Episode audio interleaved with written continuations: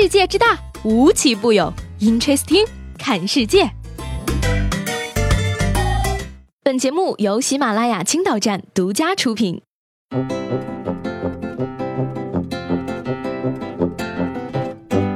Hello，各位好，欢迎收听本期的 Interesting，我是西贝。要说现代的年轻人最大的特点是什么？当然是脱发呀。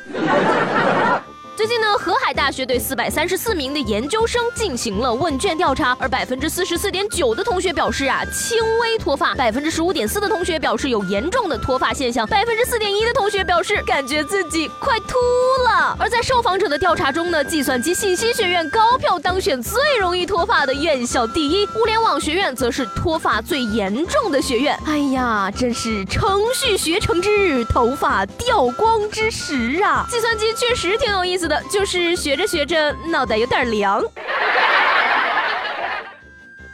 呢，能撑到读研才脱发的都是人生赢家呀！近两个月呢，上海两岁半的东东开始成片的掉头发，头顶出现四五个硬币大小的秃点，而被医生诊断是斑秃。原来呢，为了明年呀能够上知名幼儿园，妈妈给东东报了英语、数学、钢琴、画画、小主持人五个培优班，压力过大导致了他的免疫力下降，于是出现了脱发的情况。呃，你想要孩子赢在起跑线上，但是没有想到。他会这样提前？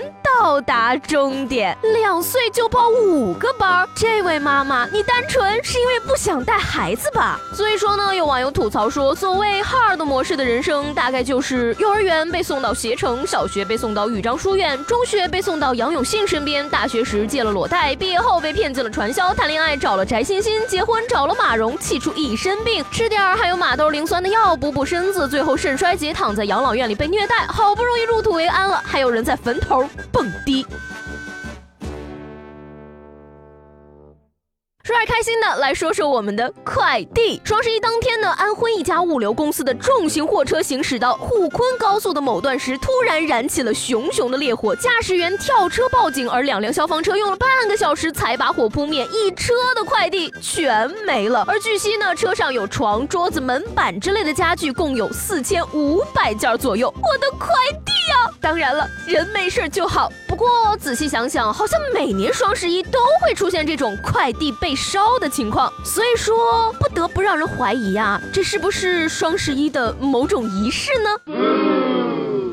日啊，吉林临江的交警呢发现一辆车尾部没有悬挂号牌，查看发现呢车的前端悬挂着号牌，但是事情却并没有这么简单。查驾照没有，查号牌假的，再问报废车，再观察酒驾，追问车借的，真是完美避开了所有的正确选项。天哪，交警叔叔都蒙圈了，竟然还有这种操作！以前看到的反面教材都有实例了好吗？估计这位司机啊，应该是来测试罚款额度的，而经初步估。我估计呢，他将接受金额一万一千两百元的罚款以及拘留。真是人有多大胆，地有多大产呀！嚣张的还有接下来这家小龙虾店。十一月十一号呢，郑州市的一家小龙虾店开业，大场面引来围观。多大的场面呢？只见四百斤活生生的小龙虾，在音乐的伴奏和店员的列队欢迎下，由红毯走入店门。而据了解呢，这些小龙虾呢，是店主特地从江苏盱眙拉过来做开业嘉宾。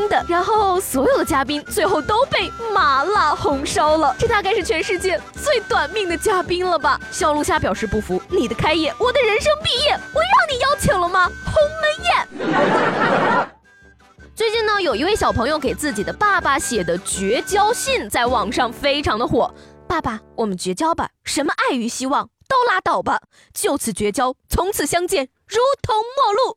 看到孩子的严正声明，网友们讨论的热火朝天呀！小小年纪就已经看破了爱与希望的虚妄，他的一生注定不凡。绝交五分钟，晚饭的时候就和好，记得做我最爱吃的炸鸡哟，要不还跟你绝交。小时候啊，义正言辞的说绝交都不会真的绝交，长大了虽然再也不说绝交了，可是却走着走着就散了。这说明什么呢？说明我们从小就没有契约精神，一点都不尊重绝交书。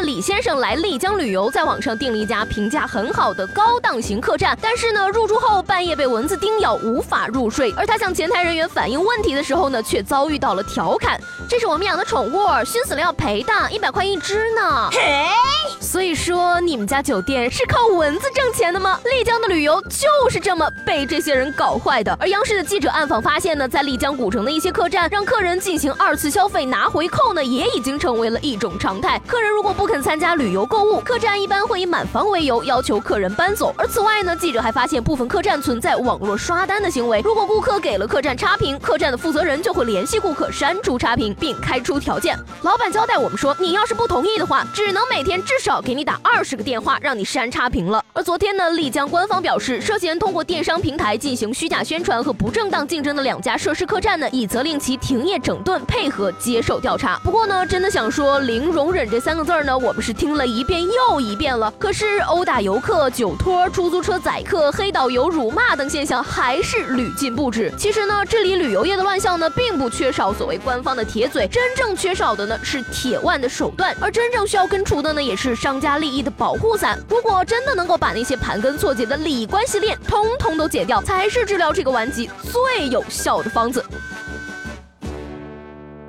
好了，那今天的 Interesting 就到这里了，我是西贝，明天见。